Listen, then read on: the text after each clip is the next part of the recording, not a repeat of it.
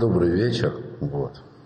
Значит, мы в книге Рэя Муна, что можно перевести на русский как «Живи верой», долго думали, как перевести, можно сказать «Живи верой». Она посвящена 13 основам веры, и мы находимся пока, пока в введении в книгу об основах в общем и целом, что они собой представляют. Мы во втором уроке не закончили его на прошлом занятии немножко. В принципе, второй урок из этой книги, он э, посвящен особенности вообще понятия веры. То есть, с одной стороны, этот урок объясняет, что вера требует от человека каких-то совершенно особенных усилий за пределами интеллектуальных усилий просто человеческого разума, с одной стороны. С другой стороны, вера дает человеку то есть и награда за нее, она соответствует усилиям. Вера дает человеку то, что он не может получить в этом мире больше никаким способом. По-простому, как назвал это Раф, как и называют это мудрецы, вера открывает врата Ганейдена.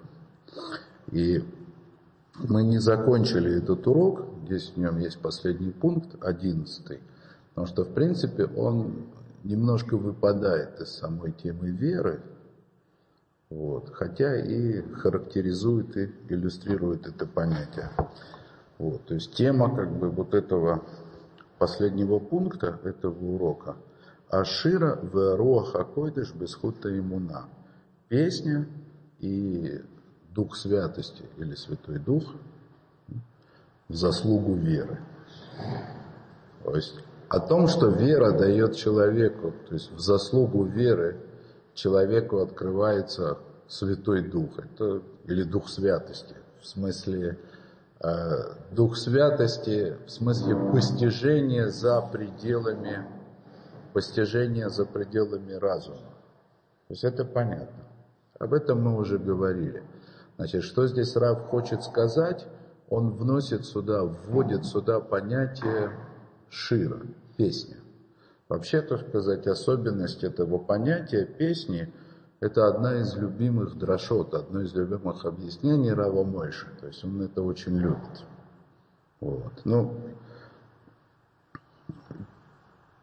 то есть песня, она отличается. Хотя вся Тора называется песней тоже, да, иносказательно, а не прямо.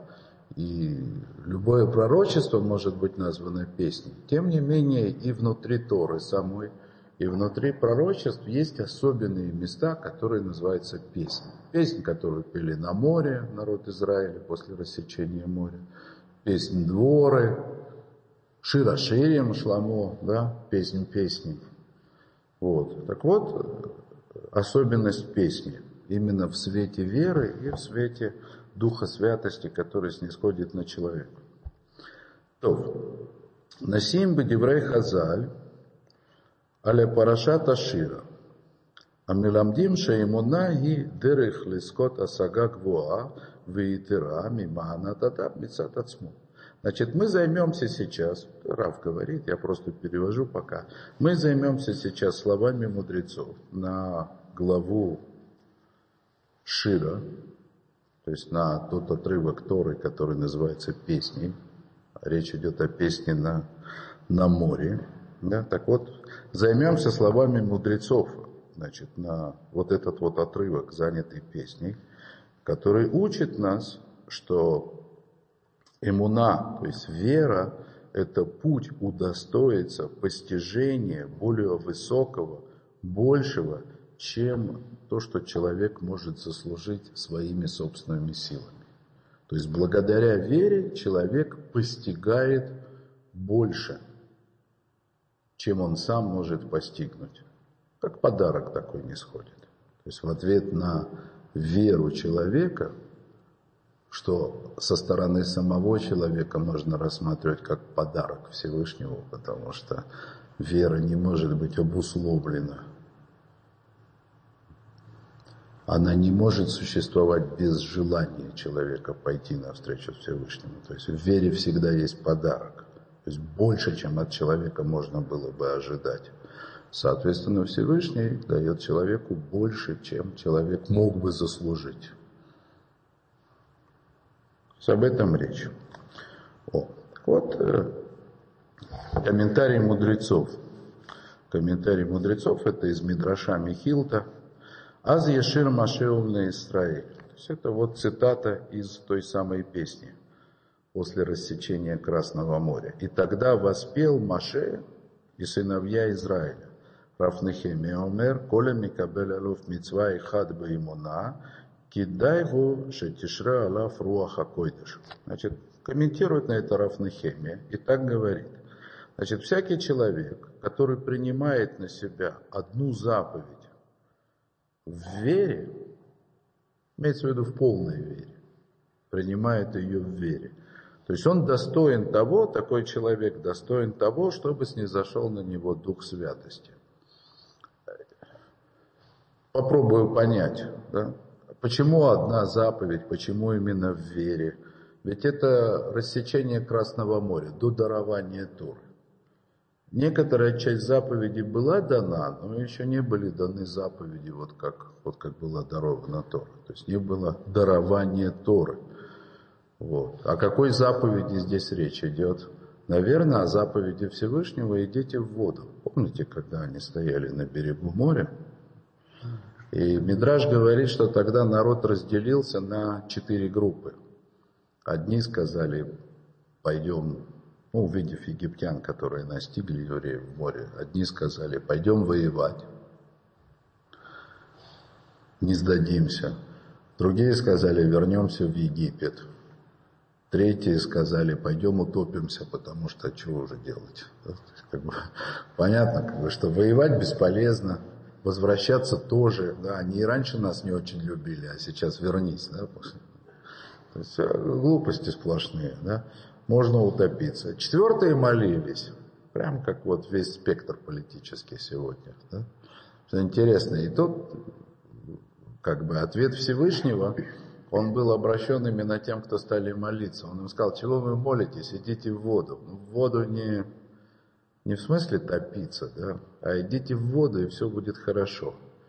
Так вот, я думаю, об этой заповеди речь идет, что когда они пошли в воду, они пошли, это, пошли в воду с полной верой, что если Всевышний сказал идти в воду, значит идти в воду. Вот. Так вот, одного вот такого исполнения заповеди, который человек принимает на себя с полной верой, достаточно для того, чтобы снизошел Руаха Койдыш, Дух Святости. Что, произошло, что и произошло.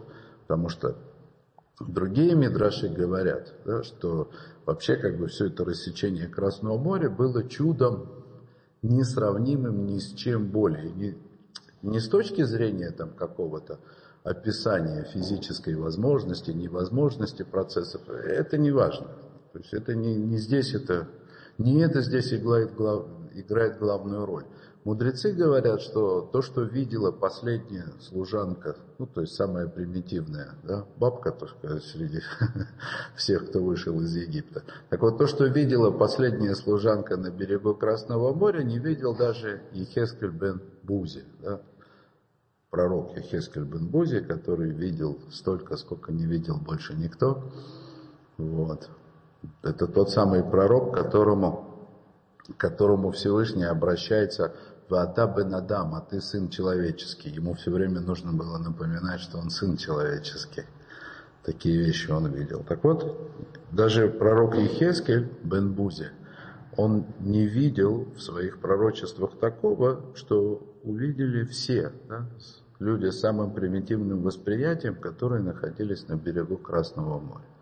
И поэтому потом, когда, значит, когда произошло то, что там должно было произойти, после этого сказано, что они запели песню. И как бы очевидно из того, что говорит Раф Нехемия, что сама эта песня, она была результатом как вот этого Святого Духа, который снизошел.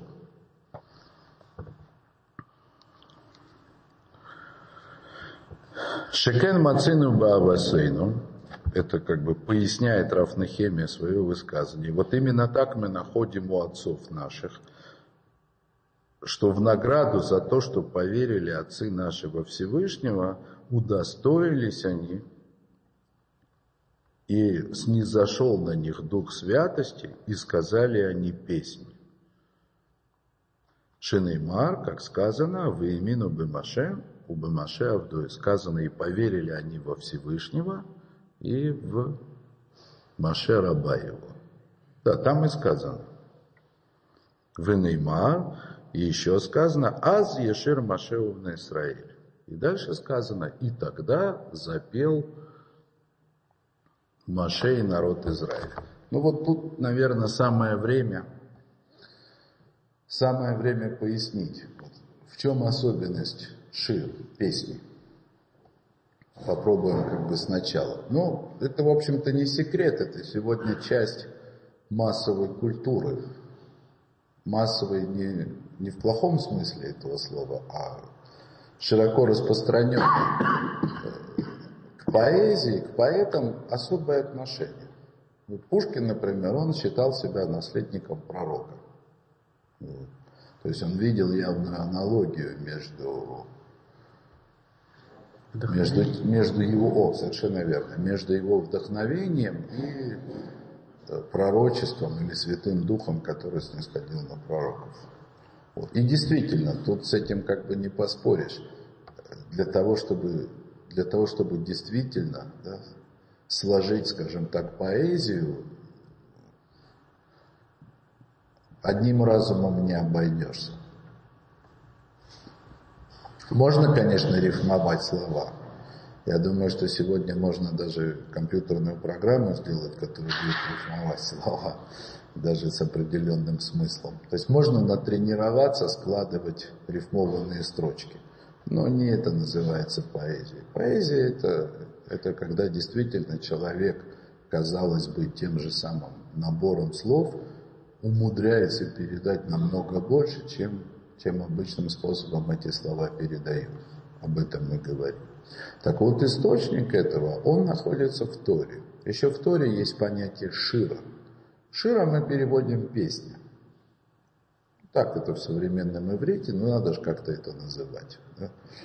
Вот. Ну не стихом же это называть. Шира это песня. Но вообще само это слово шира, шира, а, оно означает круг хотя для кругов, для всяких круглых вещей в Койдыше есть еще другие слова, которые обозначают. Тем не менее, песня называется вот таким словом «шира», которое тоже изначально обозначает круг. И это в некотором смысле, в некотором смысле, вот здесь вот, вот в этом контексте, в котором мы находимся – понятие круг, оно должно вызвать некое недоумение.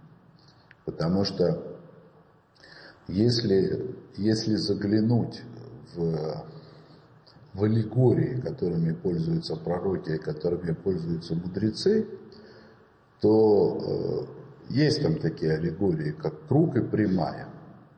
Вот.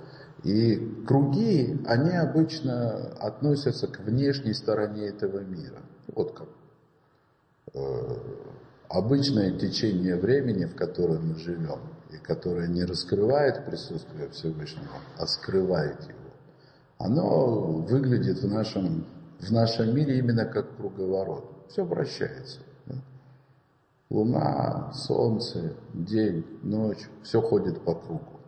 И вот этот вот круг, круговорот, круговорот всего того, что в этом мире происходит – он создает у человека ошибочное впечатление, что мир всегда был такой и бесконечно будет продолжаться, потому что все крутится, крутится, крутится, крутится, крутится. Небольшие различия там и сям накапливаются за счет не, несовпадения как бы более мелких циклов там, с крупными, что все получается не круглым, в смысле неровным. И, ну, в общем, все это выглядит таким круговоротом. Когда же речь идет о прямой, ровно наоборот. Да, то есть замысел Всевышнего в сотворении этого мира, он представляется как прямая. Семь дней творения. И мир, который существует, мир, который поступательно движется от момента его сотворения из ничего до полного исправления, до осуществления замысла Всевышнего.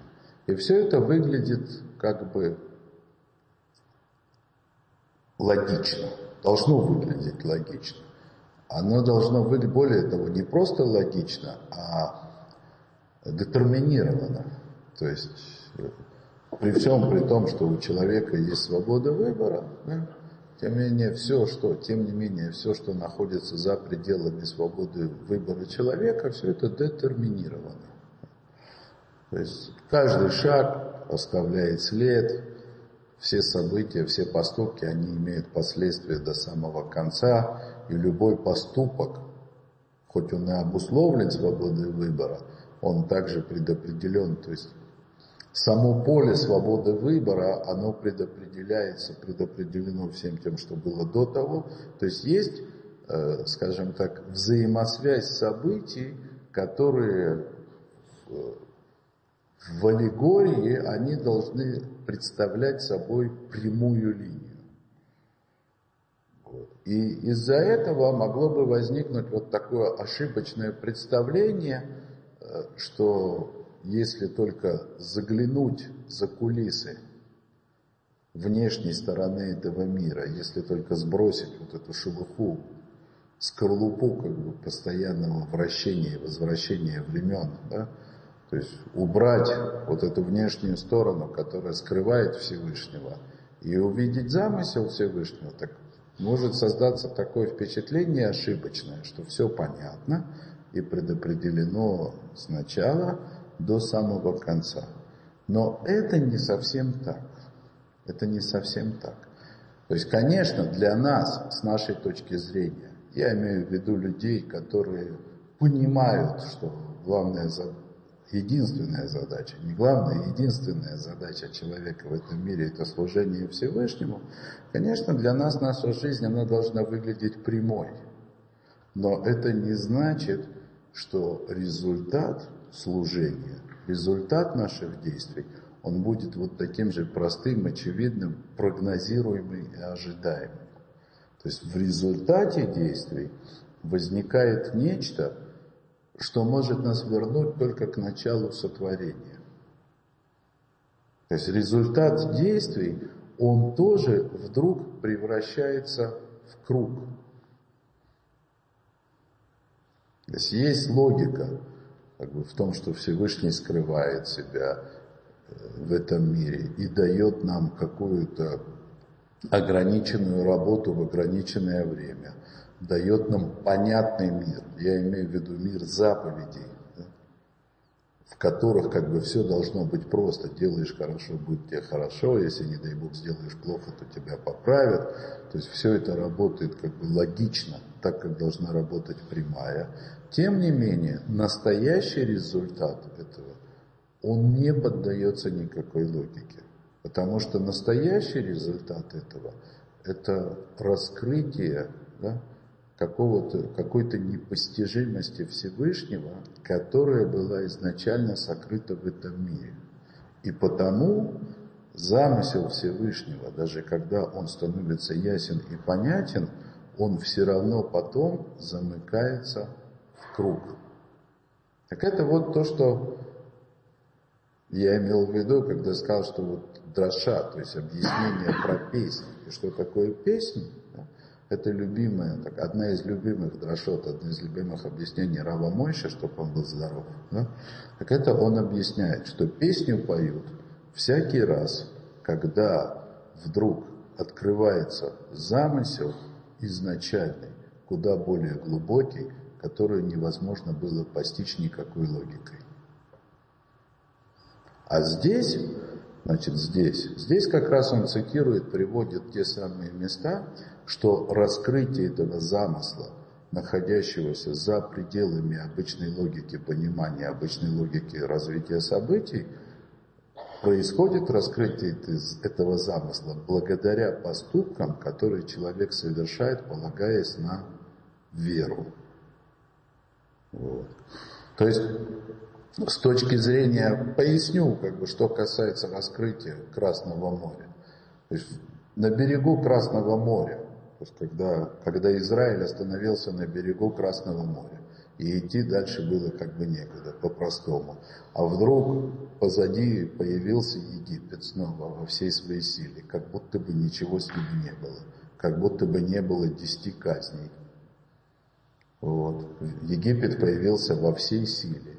То сейчас вся логика, которую можно было понять, проследить в выходе из Египта, она исчезла.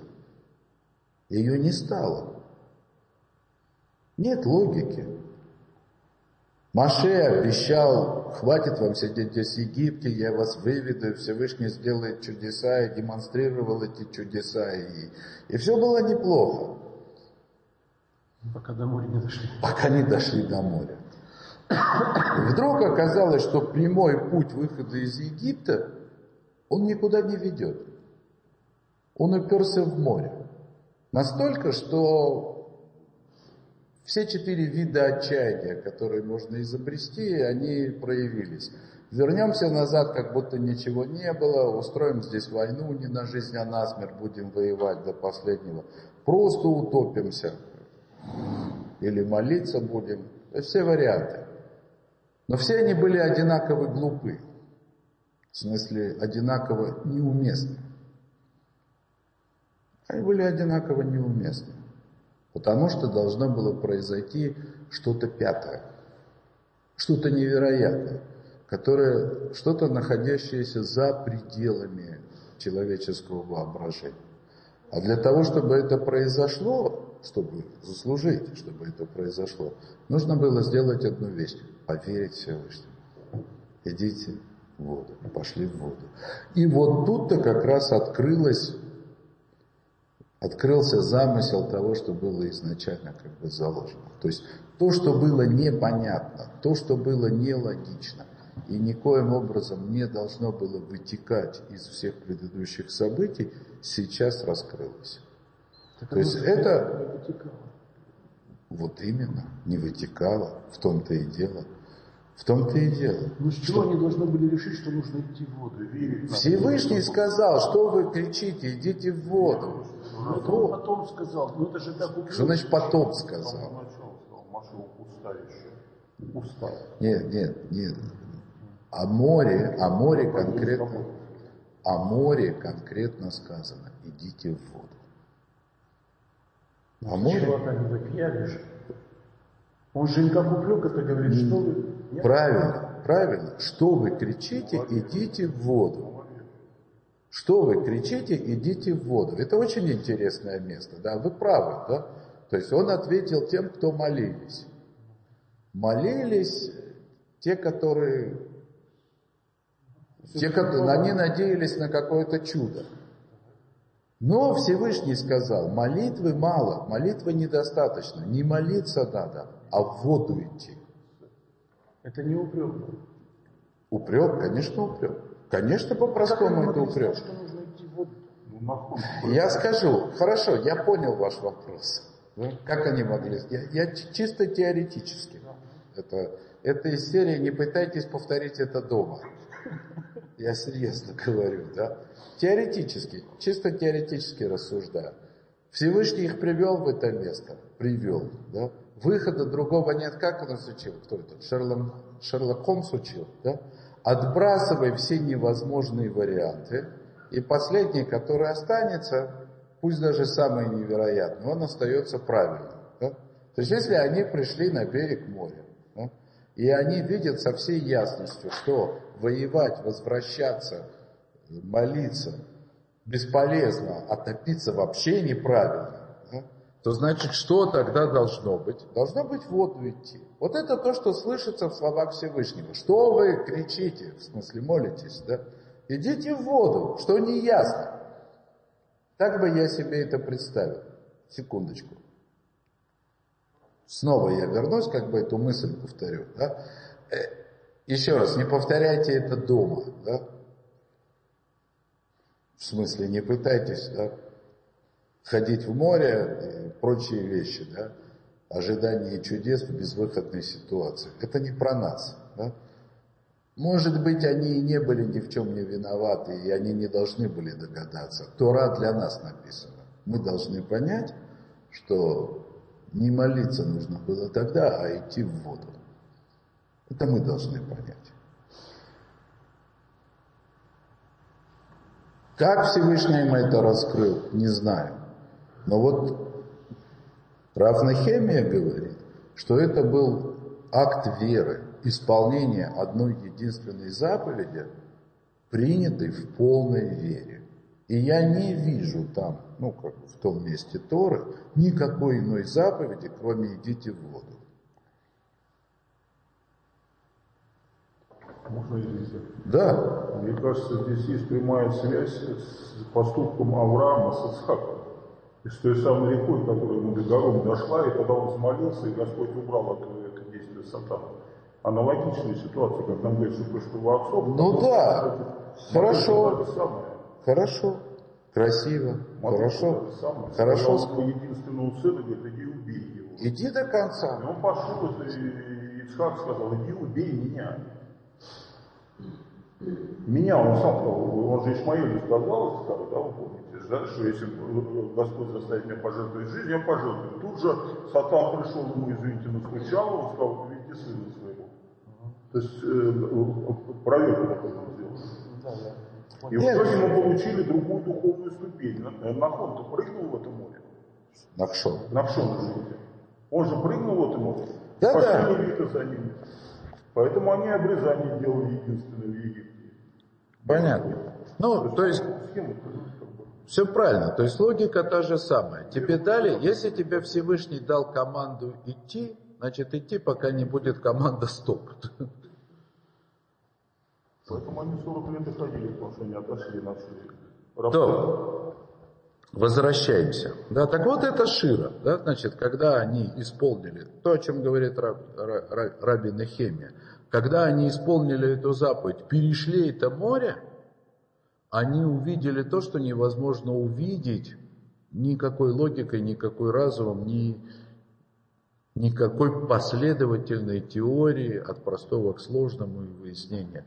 То есть они увидели больше, чем они могли видеть.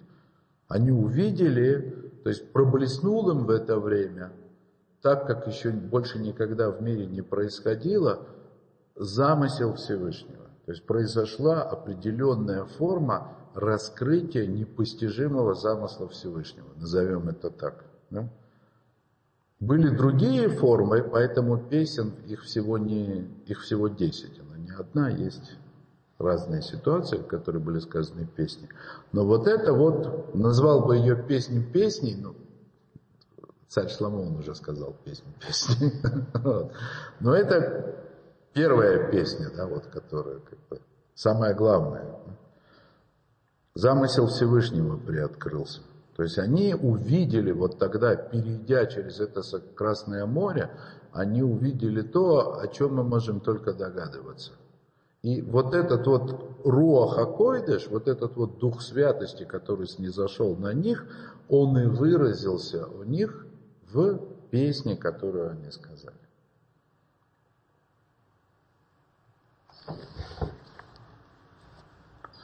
וכן אתה מצא שלא ירש אברהם אבינו העולם הזה בעולם הבא, אלא בזכות האמונה שהאמין בהשם.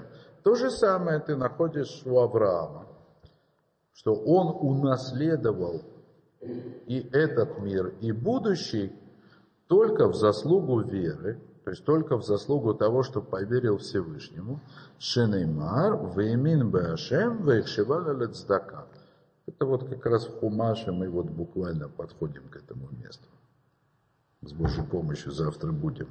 Да, сказано про Авраама в книге Берешит, и поверил он во Всевышнего, и засчиталось это ему как праведность. Так по-простому нужно переводить. Вот. Но мы это еще переведем иначе.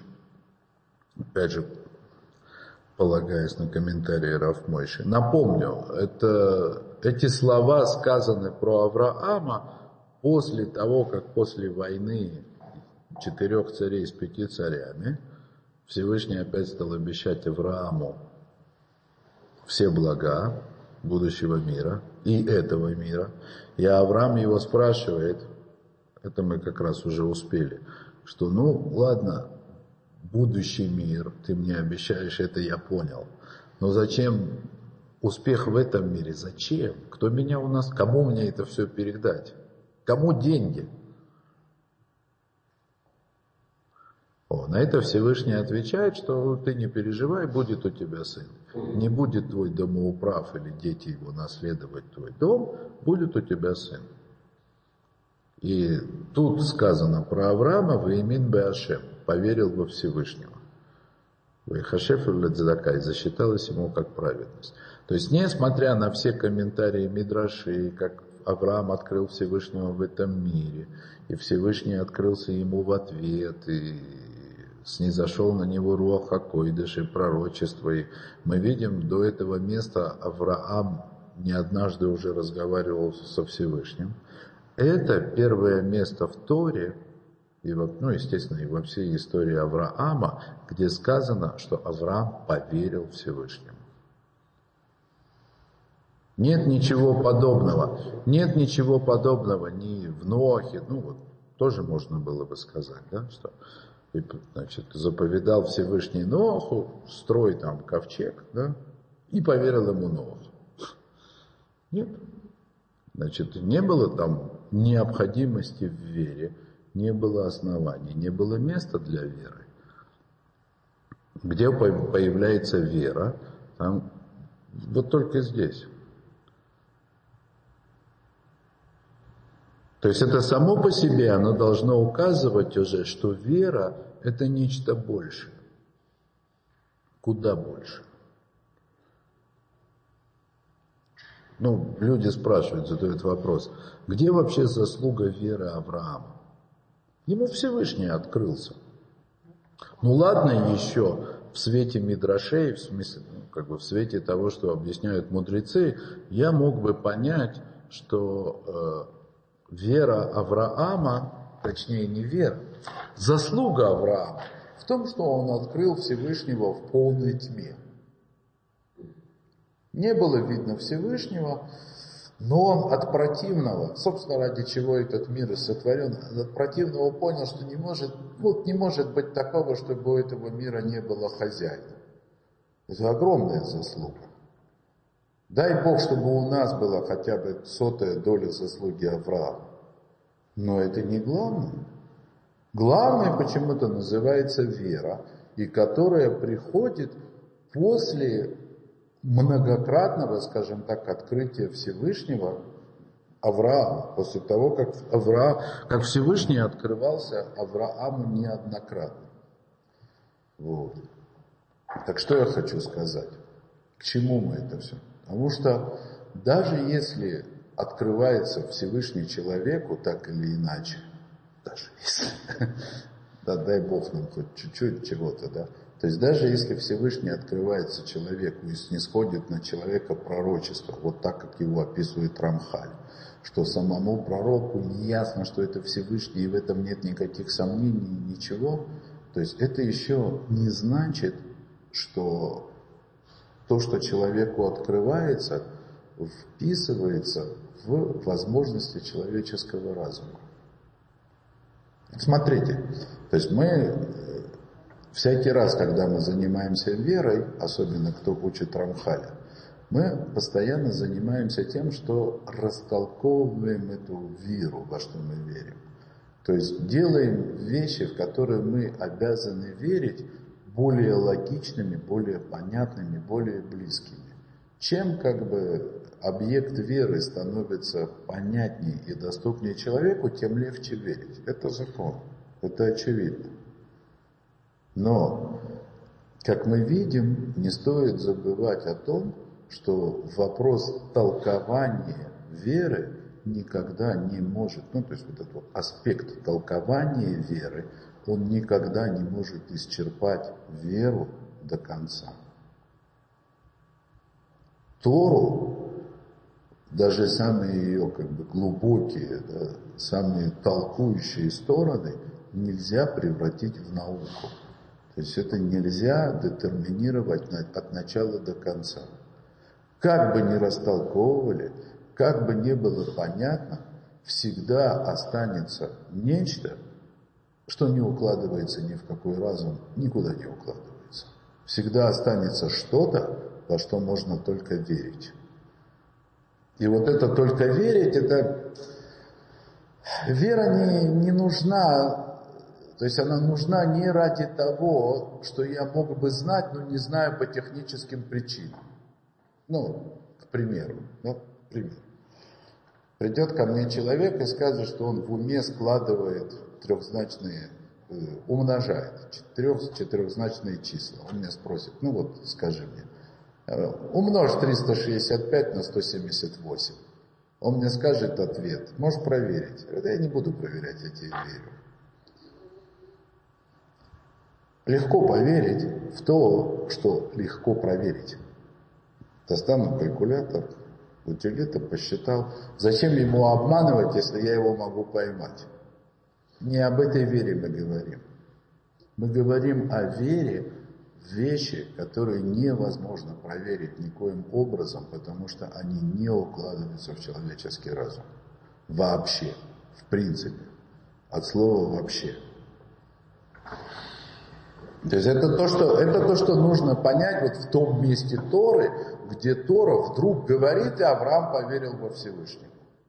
То есть это значит, что в этот момент Всевышний открыл ему не что-то там очередное, да, из того, что он уже там, из ряда того, что он ему открывал до этого, а открыл нечто, что не укладывалось никуда, ни во что. Открыл ему нечто такое, во что можно было только поверить. И вот эта вера, то, что Авраам поверил во Всевышнего, она засчиталась ему как праведность или в иной интерпретации тоже, то же самое слово надо понимать как подарок, как милостыня, как будто бы Авраам Всевышнему подарок подарил, поверил ему, а мог бы, то есть не то, что мог бы не верить, да, не должен был. То есть вера это больше, больше, чем разум. В этом ее суть. И хотя мы употребляем веру в тех вещах, и в тех вещах, которые как бы тоже поддаются там, осмыслению разума или что-то, это не, не главное употребление. Это, вот это вера. И вот эта вера, которая открывает человеку в этом мире то, что не может быть открыто никаким иным способом. Что вы хотели? Я вопрос можно задать? Ну давайте. Я правильно понял, это Юсуф? Ну конечно. Конечно. Конечно. Если в двух словах я как бы переведу на русский язык, да, о чем мы говорим, да, это очень важный такой момент, который мы много раз упоминали на уроках Рамхаля, да, то есть для того, чтобы вообще хоть как-то понять, для того, чтобы хоть как-то понять то, что в этом мире происходит, и то, что от человека в этом мире требуется, ибо иногда это не влазит ни в какие рамки, то, что как бы требует Всевышний от человека в этом мире. Так важно понять, что то, ради чего Всевышний сотворил человека, это беспредельно. Находится за пределами вообще. Не только человеческого постижения, а за пределами. То есть как бы чудо сотворения мира в том, что человек сотворен ради того, чтобы в ограниченное время и ограниченными усилиями заслужить неограниченную награду. Это звучит легко, особенно для наших мозгов, развращенных математикой, мы там играемся как бы в ограниченное и безграничное, находим одно в другом, и с этим нет никаких проблем.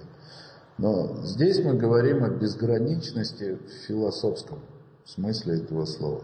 То есть человек сотворен для вечности, не для бесконечного волочения какого-то существования вроде того, который он здесь живет, а для настоящей вечности, вне времени. Но в этом как бы есть вот это вот непостижимое совершенно – в принципе непостижимое человеческим разумом э, переход из ограниченного бытия в неограниченное. И где что может в этом мире человек такое сделать, чтобы оно само по себе выводило его за какие-то границы? Вера. Это вера. Исполнять заповеди с понятной наградой, тем более обещанной, это еще не, не вера. Вера – это нечто большее. Вера – это там, где разума уже не хватает, в принципе не хватает.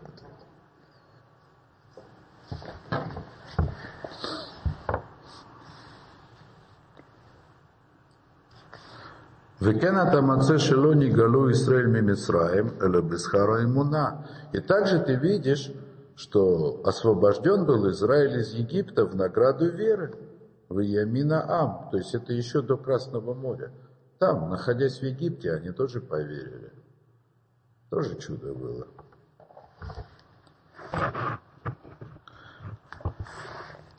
Векену Омер, и также сказано, эта цитата сейчас будет из, из псалмов э, царя Давида. Вы им эмуним, но царашем, верующих хранит Всевышний.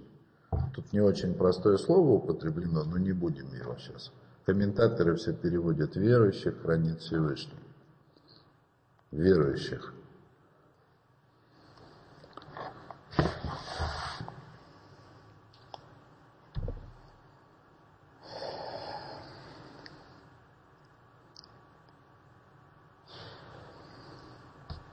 Ну вот,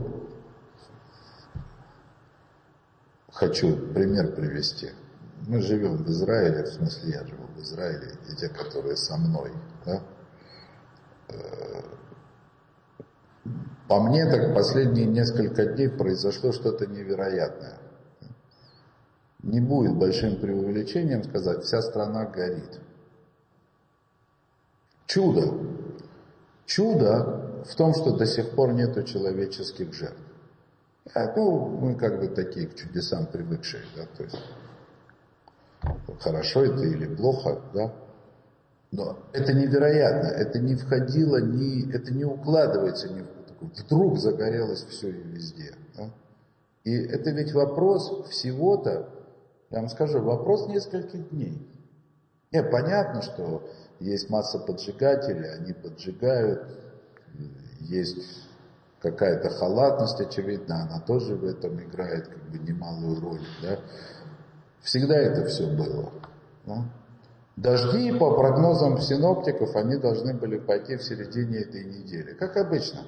Хамсин это такой восточный ветер, который приносит сухость, в этом году еще и холод, ну потому что зима.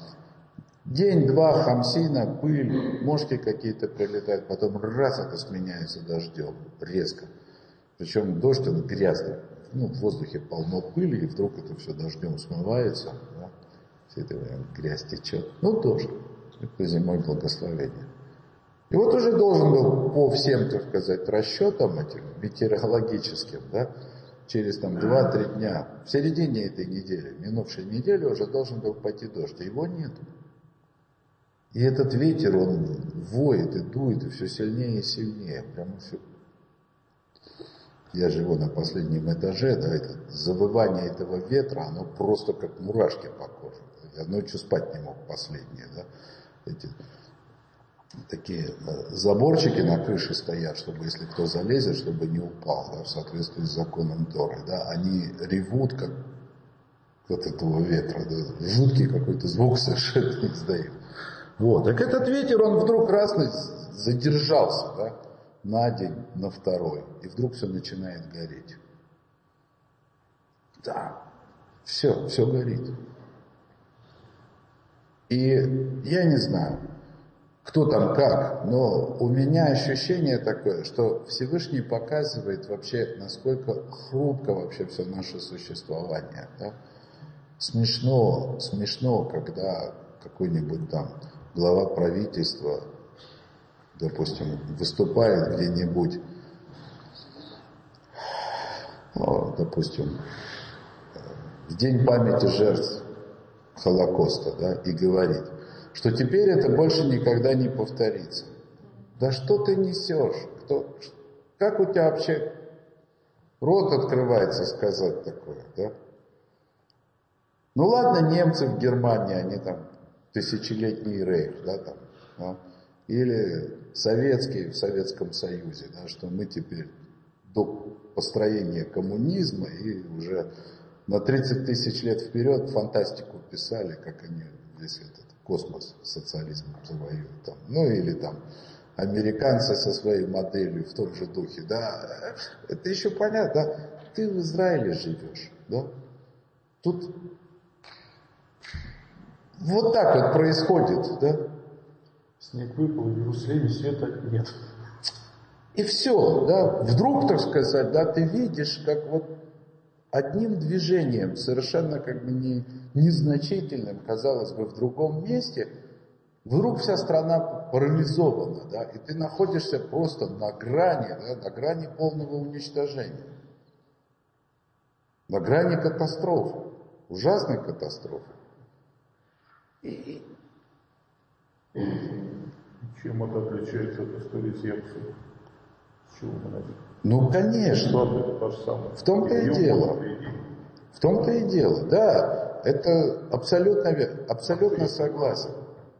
Значит, э, учитывая, как бы, учитывая высказывание мудрецов, что происходящее с отцами это намек детям, да, там, или там определенным раскладкам, параллели между выходом из Египта и окончательным освобождением, то мы находимся вместе,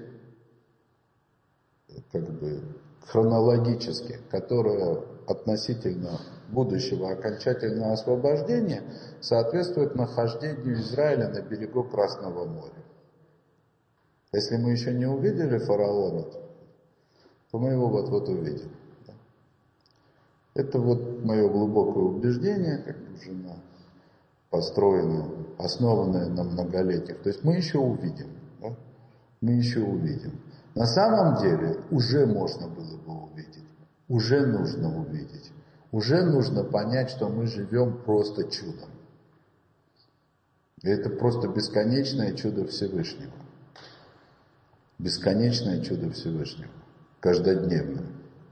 И рассуждать, то есть мы находимся в таком месте, где рассуждение типа, а вот мы сделаем так и будет так, или а нам бы надо было сделать так и будет так, или а это с нами происходит из-за того, что мы не делаем того-то, все эти рассуждения неуместны. Потому что это место и это время, котором, где единственная заслуга которая может спасти, позволить двигаться дальше, это вера во Всевышнего. Вера, которая за пределами всего. Да? Я уже много раз говорил, что не будь я религиозным, не будь верующим человеком, я бы бежал из Израиля, куда глаза глядят. Куда бежать? Куда глаза глядят? В Канаду, например, ну, в Австралию, в Новую Зеландию, да? Куда-нибудь, но только не в Израиль. То есть если человеку, который в Бога не верит по-настоящему, в Израиле делать нечего, честное слово. Да? Ну или идиоту какому-нибудь, да, который типа Пети Маамин Беколь то есть дурачок, который верит во все, да, то есть в любые пустяки, да, ему сказали, что там хорошо, ну приехал, ну ему будет хорошо. То есть в Израиле можно жить только если веришь и веришь в вещи, которые выпадают, да, потому что если по-честному, ну вот, ну, ну нет, нет, ни, ни, ни, ничего нельзя обосновать, ничего, ничего. Мирный процесс, понятно, все это чепуха, это чушь на постном масле, только все оно основано, он сам основан на вере, на, на вере в глупости. Да? Это все левацкая вера в в добрую природу человечества. Э, правая сторона, да, что нам нужно как бы сжать зубы, собраться силами, показать им Кузькину мать, тоже глупость. То же самое, что и воевать с Египтом, там, на берегу Красного моря. Да. Все это чушь. Это не сработает, это очевидно. Сказать, что мы будем продолжать учить Тору соблюдать шаббат, несмотря ни на что, Ну, тоже в это можно только верить. В это можно только верить. Потому что тут ну, не видно этого. Не, не, не поддается это логическому описанию. Да? Тахлис только вера. Да? Только вера. Вера, вот, я даже не знаю во что.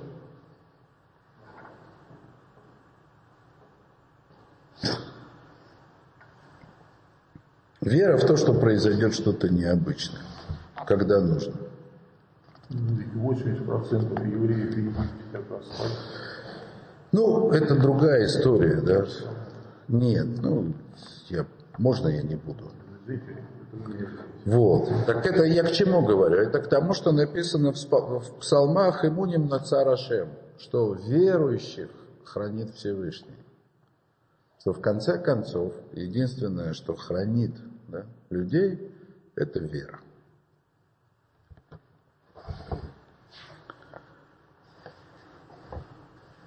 Бавалей Мунама Гомер, что сказано о тем, кто верит? Питку Шиорим, в его э, Гой Цадик, Шомер Имуним, откроются врата, и придет народ праведный, хранящий веру. Врата откроются. Врата в другой мир имеется в виду. То, что мы говорили раньше. Врата Ганы, ну, врата рай, райские. А шаразе, коли были ему на них на символ. Во врата эти входят те, кто верит. Векен омер, еще сказано, тоф адот ле Ашем, улизамер Ашем хоэлион, леагид бабокер хаздехо, выманатхо белалойс. Значит, сейчас я переведу это место. Тоже цитата из псалмов, Благо благодарить Всевышнего, лезамер лешемхоэльон, воспевать имени Его возвышенному, говорить по утрам, ну как, говорить в смысле прославлять, говорить по утрам о милости Его и вере по ночам. То есть тут вот как бы важный момент, это надо понять. Значит, Псалом говорит, что правильно утром говорить о милости Всевышнего, а вечером о вере. Почему так? Очень просто. Значит, человек приходит в этот мир исключительно по милости Всевышнего. Да? То есть он еще это ничем не заслужил. То есть аналогично этому каждый раз Каждый раз, когда человек просыпается утром, и у него наступает новый день, это отчасти как бы такое рождение, которое тоже еще не успел заслужить. Да? Те, кто заслужил вообще существование, да, как бы, в этом мире, так они в этом мире уже не нуждаются, они уже находятся в другом. То есть в этом мире человек всегда находится по милости Всевышнего. Это подарок. Это такой чудесный мир, всей чудесности которого мы не понимаем, э, поскольку в этом мире человек способен заслужить вот будущий мир. Это вот великий подарок Всевышнего. Так это вот каждое утро нужно говорить о милости Всевышнего. А по ночам нужно говорить о вере во Всевышнего. Если говорить о наших ночах, понятно, то есть это естественно, что человек, который понимает, что к чему, да, он, что к чему вообще в этом мире происходит, и насколько он вообще в этом мире незаслуженно существует, то есть он, по идее, должен бояться ночью сомкнуть глаза. Потому что он закроет глаза, заснет, то есть отдаст Богу душу, да, отчасти. Да, и все. И не вернет. Да. Ну, недостоин же он. То есть, чтобы на утро получить душу обратно, опять нужна милость Всевышнего. Хотя человек не заслужил. Поэтому вера, я иду спать ночью с верой, что Всевышний меня завтра разбудит, поэтому я не боюсь. Да, иду спать спокойно. Вы же знаете, что человек, у которого что-то не в порядке, страхи, он же заснуть не может, правда? Страхи, они лишают сна. И вот для того, чтобы заснуть, нормальному человеку, который понимает, где он вообще находится, для того, чтобы заснуть ночью, ему нужна вера во Всевышнего. Но более того, да, то есть вот это вот вера во Всевышнего по ночам, вы же понимаете, что день и ночь это куда более фундаментальные понятия, чем просто времена суток. Да? День и ночь, с которого начинается сотворение мира, и был вечер, и было утро. Да? Почему? Почему вообще, сказать, в Торе ночь, она всегда впереди дня? Потому что все начинается с сокрытия, а потом раскрытия. То есть в общем и целом мир, в котором мы живем, это ночь такая одна сплошная. Вот. И в этом мире, в котором мы находимся, в нем по-настоящему без веры прожить нельзя. То есть ясность отсутствует. Ясность. Да? То есть то, что мы считаем в этом мире ясностью, что мы считаем в этом мире ясностью? Что нам ясно? Все заснули. Или все в шоке? Ну, у нас ясно, что наше ясно, наше представление какое-то, это же не ясно. Логично. Ну, логично, да. Ясно – это то, что я могу анализировать. Ан- анализировать, я могу доказать. Да? Вот то, что я могу начать, да? если я могу начать рассуждение с каких-то очевидных постулатов, которые не требуют доказательства, и я могу однозначно довести это до дважды два четыре. Называется ясно. Не только у меня или у математиков. Это мудрецы тоже называют ясностью. Так это не настоящая ясность. Да? Это логично. Да? А ясность, ясность она будет только в будущем мире. Вот тогда веры не потребуется. А вот замысел Всевышнего, он все равно в этом мире остается для человека неясным. Ну вот непонятно это. Да? Нельзя без веры. Невозможно. Невозможно доказать и объяснить. Останется место для веры. И там, где это, вот там, где остается место для веры, это и есть самое место служения человека. И это вот то, что имеет в виду Псалом. Говорить утром о милосердии Всевышнего, то есть в большом смысле. Придет освобождение, мы вас воспоем милосердие Всевышнего, потому что только тогда мы узнаем, каково оно, что Он нам дал, когда нас поместил в этот мир. А по ночам, то есть вот в этом мире, где мы находимся, вера только вера.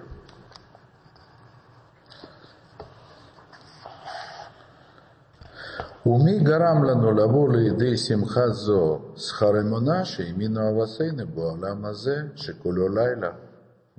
И что-то сказать вообще позволяет нам, что, нам, что, что позволило ему удостоиться вот этой радости, которой мы можем радоваться сегодня – это награда, то есть это, что, что позволило нам это, это вера праотцов наших, которые верили во Всевышнего в этом мире, который весь ночь, да? этот мир весь ночь, да?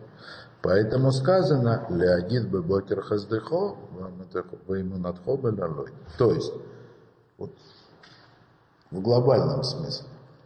Мы скажем утром, мы воспоем милость Всевышнего, когда постигнем ее, что она представляет собой на самом деле, когда откроется его замысел и когда все станет по-настоящему ясно. Но скажем мы это в заслугу отцов, которые верили во Всевышнего в мире, который был полностью ночью. Мы, а мы как бы, мы как бы перед рассветом уже живем. И тьма густая, с одной стороны, и с другой стороны, и тьма густая перед рассветом. У нас есть надежда удостоиться, дождаться утра, ну, назовем это так. Типа, типа дожить до утра. Найди, да, вот. Дай Бог нам дожить до утра, увидеть это все. Да? Об этом Рафмеша говорит. То есть мы скажем, мы еще с Божьей помощью воспоем милость Всевышнего, когда увидим, насколько она велика, с настоящей ясностью. Но сделаем мы это исключительно в заслугу отцов, которые верили, несмотря ни на что. Дай Бог нам. Продержаться в вере столько, сколько от нас требуется, и дождаться дня. Векен это моце шейна миткансот или бесхара мунай. Также ты видишь, что и, ну как, изгнанники собираются исключительно в заслугу веры. Как сказано, Ати Мильванон Кала, Ати Мильванон Тавой, Ташури, Мируй Шимона, приди из Ливана, ну, невеста моя, приди из Ливана, приди, воспой с вершины веры. То есть связано возвращение с верой. Вектив Ваирастиха Лилеолям, Ваирастиха Либаимуна. Это пророк. Значит, это как пророк говорит слова Всевышнего, обращенные к народу Израиля. Ирастиха – это посвятил тебя, в смысле, как жених невесту посвящает. Ирусин делает. То есть посвящение Ирусин, Ирастиха. Я посвятил себя навеки и посвятил в вере. Ну, по законам вообще кедушин, по законам посвящения невесты жениху, да? Э, вообще жених должен давать невесте что-то, должен ей что-то дать. Кольцо, монетку какую-нибудь для убогих людей это выглядит вообще как покупка. Да? Это не покупка, нет, это натина такая. Да? Теперь в этом смысле, с точки зрения законов Кедушин, стих странный. Я, говорит, тебя посвятил в вере. То есть ты мне веришь, и этим я тебя посвящаю. Как это так? То есть жених должен давать невесте подарок, за одним исключением.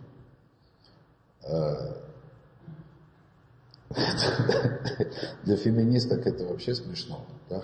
Значит, но есть такое исключение в Талмуде, говорит так, что когда жених очень важный человек, да, преподнести которому подарок это само по себе заслуга, да, то тогда невеста может дать жениху подарок, а то, что он его принимает, для нее это уже такой подарок, да, что это само как бы посвящает ее, как будто она подарок получила. Так это мы говорим о людях и Всевышнем.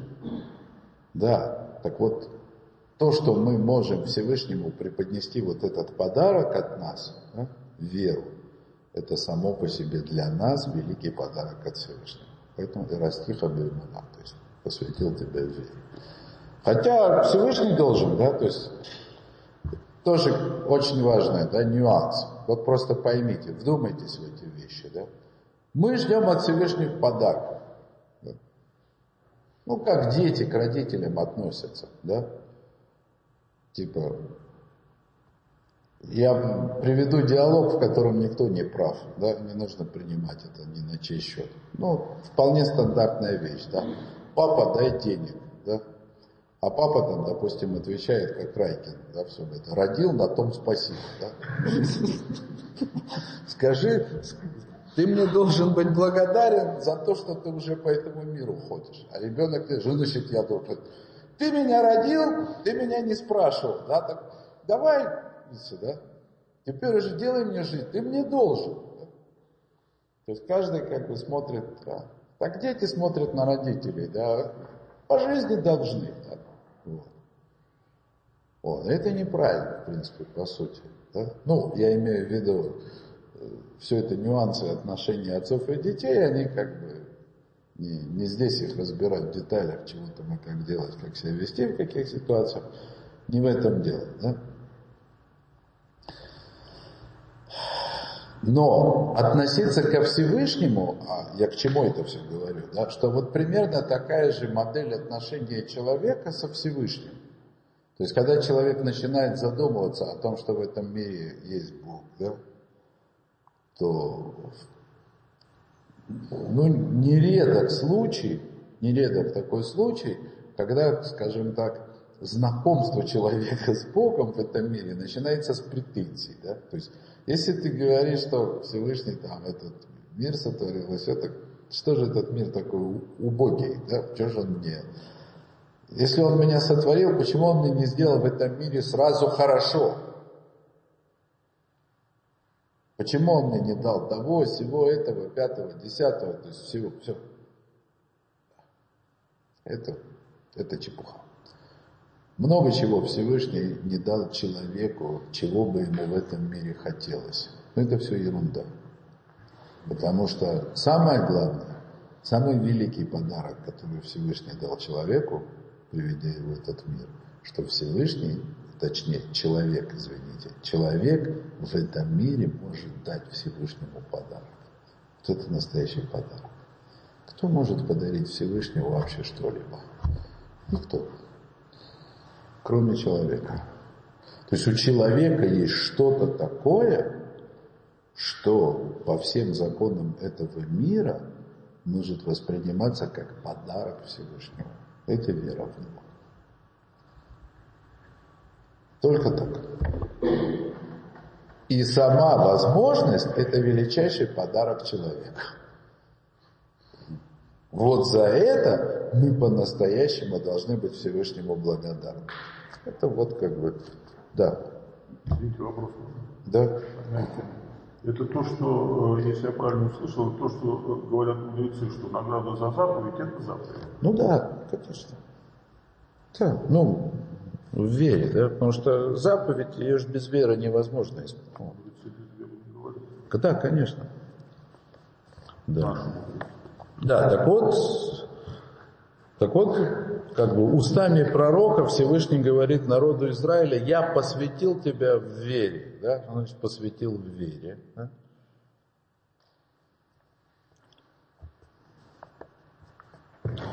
Агдола имуна лифне акодуш боруху, шебискар имуна шарта алейм руаха койдеш.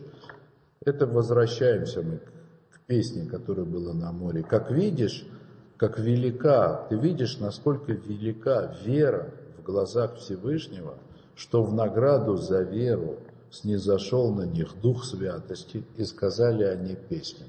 Ну, вы уже все поняли. Для того, чтобы песню сказать Всевышнему, нужно, чтобы Дух Святости произошел, ну, как бы снизошел. А Дух Святости, который снизошел на них, это речь о том, что они увидели то, чего в обычной ситуации в этом мире увидеть невозможно. То есть они увидели запредельное. И увидели это только в награду за веру. За то, что, ну, за то, что подарили Всевышнему подарок. То есть то, что выпадает за рамки обязанности и логики.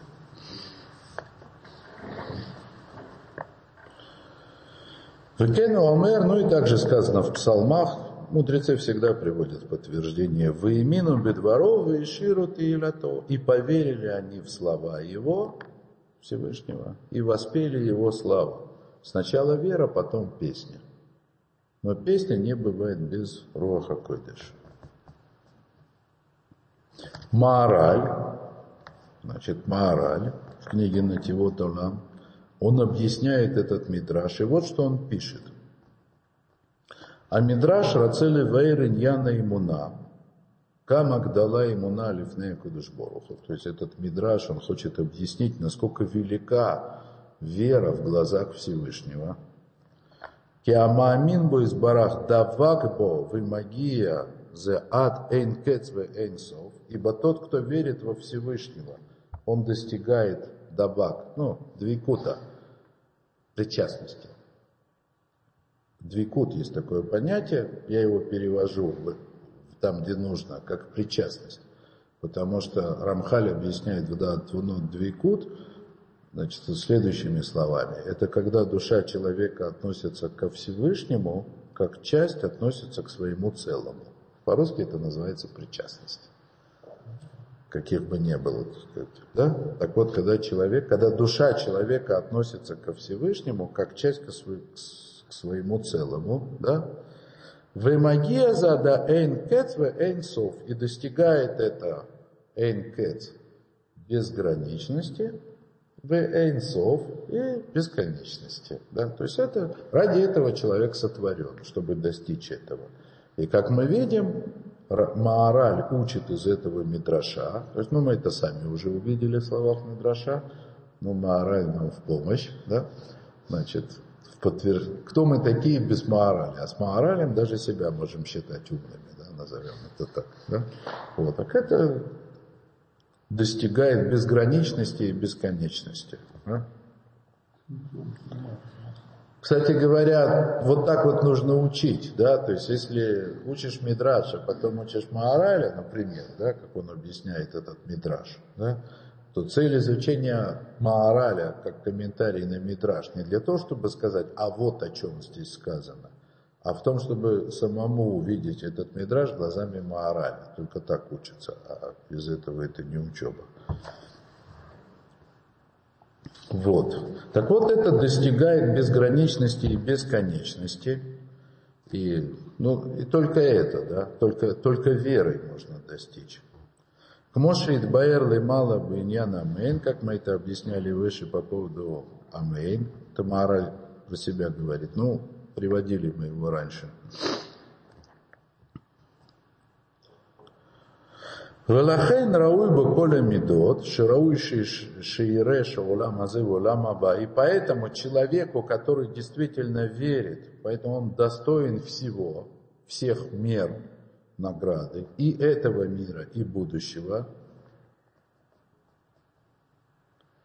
Киквара марну мецата имуна металели мало, потому что, как мы сказали, верой человек поднимается ввысь, возвышается над человеческой природой, позволю себе добавить, над ограниченной природой сотворенного в принципе. Понимаете? Все начинается с того, что при сотворении мира появляется пара, творец и сотворенное. И между ними есть антагонизм. Творец безграничен по сути, творение ограничено по сути.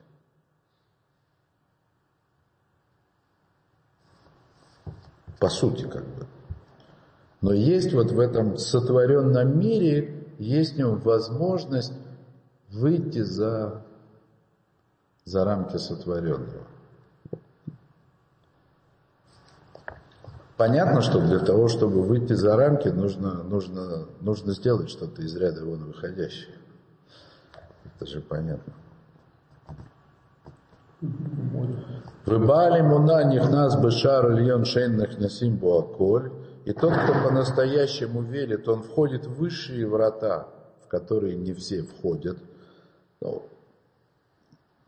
раз уж мы это здесь, раз уж это приведено, и раз мы это переводим, надо пояснять, да. То есть как бы мораль, вот эти слова морали, которые он здесь произносит, которые он здесь он говорит, а, они предполагают, что награду в будущем мире получают все так или иначе. То есть многие удостаиваются. И для того, чтобы заслужить какую-то награду в будущем мире, не обязательно быть ну, вот, абсолютным праведником. Хотя, допустим, Рамхалин объясняет, что любой, кто заслуживает награду в этом мире, заслуживает ее в заслугу настоящих праведников. Да? Ну, в общем, есть градация. Мы встречаем это у мудрецов. Да? И вот когда здесь Маораль говорит о вере, он говорит, что истинная вера – это высшее достоинство. То есть все остальные, те, которые просто были хорошими людьми, просто исполняли заповеди, просто были там, да, они все получают свою награду, но это не та награда, которую можно назвать высшими вратами. В высшие входят только те, кто верит уже само, как бы, сама вот эта формулировка, она должна дать нам понять, что когда Маораль говорит про веру, когда мудрецы говорят про веру, они не говорят вот в том смысле, как мы это обычно употребляем. Да? Я пошел помолился, потому что я верю. Да? Вот у меня завтра экзамен, пошел помолился или там дал кому-нибудь там, сделал доброе дело, потому что я верю, что добрые дела, они там получают какую-то награду. Не об этом речь, да? Ну, это рискнул. Даже если не рискнул. Даже если не рискнул, да? Как, такого рода вера, да, то есть я сделаю хорошо, и мне Всевышний в ответ тоже сделает хорошее, но это как бы... Может, конечно, за этим стоит какая-то глубочайшая вера, которую мы... Да? Ну, в любом случае, когда здесь говорится про веру, имеется в виду не расчет на быстрый результат. Да? Вот я сегодня сделаю доброе дело, а завтра экзамен или там тендер или еще что-нибудь. Да? И это не, то что человек делает ради конкретной вещи, чтобы ему завтра поперло. Это не об этом. Это слишком понятно. Да? Это ничем не отличается, в принципе, от идолопоклонства. Пойду там зарежу козленка перед деревянным истуканом, и завтра дождь пойдет. Да. Это то, что называется лишма. Ну, конечно. Лишма. Вера лишма. Это Конечно. Да, ну, Халила. Не, ну это одно и то же. Легавди. Да. У Бааля Муна Нихнас Бешарлен Шида. Так вот, и тот, кто верит, он входит в высшие врата, в которые не входит никто. Кигу яцеми алама гашми бедабак баулама ильон. Значит, почему тот, кто верит, он входит в высшие врата? Потому что тот, кто верит, я добавлю от себя, только тот, кто верит, он выходит из рамок материального мира и попадает в мир духовный. А разница между ними это ограниченность и безграничность. Да? То есть все как бы... Материальность это ограниченность.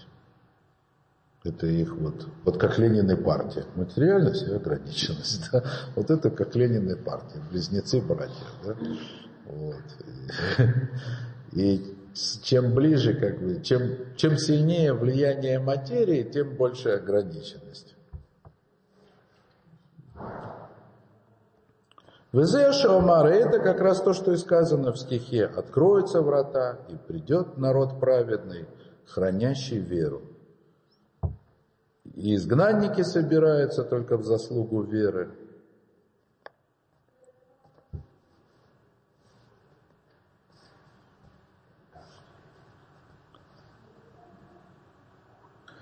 И собираются изгнанники только... О, вот тут такой важный момент, особенно в свете левых комментариев, которые, в смысле сторонних комментариев, которые я сегодня себе позволил. Да, вот. В Эйна галует Митхансим льет двуким бо из барахли гамри.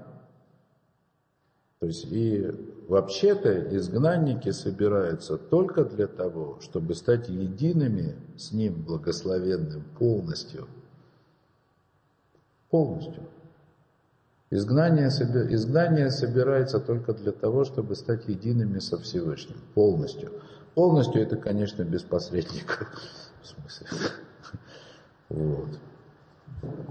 В Яцин Нершуту Умот Ракбишвиля Имуна и выходят из-под власти народов только в заслугу веры. Шибишвили имуна, потому что только благодаря этой вере они смогут стать едиными со Всевышним полностью. Это вот, кстати говоря, да, вот здесь Маораль объясняет, да, по ходу дела, да. Вот Маораль объяснил, что значит вернуться из изгнания. Это значит выйти из-под власти народов полностью, да. Он, шмон, да. Проехали. Ничего, никого. Потому что единственная причина выхода из изгнания – это быть единым только со Всевышним. Без надежды на Трамп, Трампов всяких там и прочих. Не, ну я серьезно, да, ну БМС, да, то, что да, то есть, ну, по правде, да, серьезно, да. וזה לשון הגרו Бабиур Сифра Децнию, да? И вот, значит, что объясняет Агро в его комментарии на Сифра Децнию, да? В начале второй главы.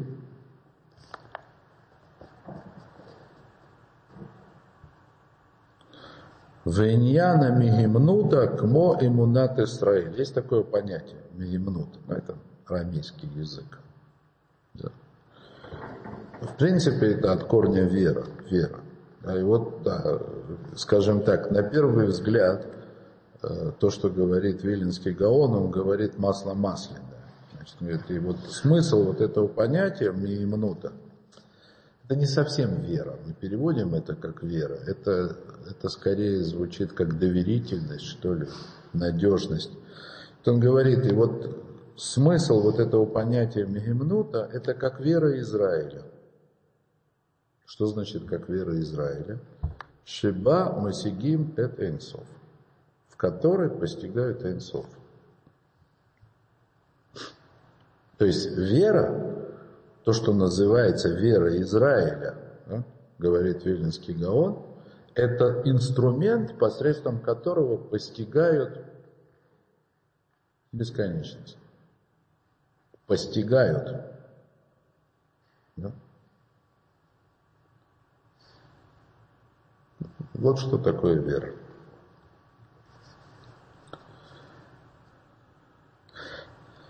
Алидея муна анахну маверим это смейну лершут, лершуто из барах весамхим алов. То есть силой веры, это уже Раф Мойши завершает, да, подводит итог вообще всей этой главы. Силой веры мы передаем, переводим себя во власть Всевышнего, в смысле из-под власти всех случайностей этого мира, как бы этим они ни были, всех законов. То есть полагаясь на Всевышнего, по-настоящему полагаясь на Всевышнего, мы передаем себя в его владение, так он говорит, не переходим, передаем себя, переводим себя. Зоса мацаюшили имуна это, вот это вот вера, то есть как бы это ее суть, это ее как бы реальность. Ликрот брита маймет, то есть заключить союз с истиной. Литхатен и маймет, пожениться с истиной, то есть союз вечный. Ласот ацмейну либечалеймет, сделать себя домом для истины. Имеется в виду настоящая истина, не то, что называется правдой в этой мире, да, там, относительной истины, а настоящей, абсолютной истины. Убазе Адам Йоцей Мигвулот Мацуито Октана, и только этим человек э, выходит за границы его жалкого существования, ну вы поняли, ограниченного по сущности, по сути, да? Только так человек переходит за границы, за границы вообще, да? своего как бы мелкого существования, которое ограничено и узко. Поймите, это философские понятия, да? Все, что ограничено, все узко. Не узко, только безграничное. А тут, тут все черное и белое, нету промежуточных или относительных понятий. Все, что ограничено, все узко. Я позволю себе очень короткий комментарий. Да? Какая бы хорошая жизнь ни была у человека в этом мире, ее невозможно представить бесконечной. Вы поняли? Невозможно. Да? Не бывает такого. И люди это прекрасно знают. Все нас куча. Все. невозможно представить хоть сколько-либо ограниченную жизнь без границ. То есть бесконечно продолжающуюся. Пусть даже ничего не болит и все там, все, короче, хорошо, да, вот. Одни удовольствия, да. Нет в этом мире таких удовольствий, которые бы не наскучили. Ну, хотя бы через тысячу лет. И люди это понимают.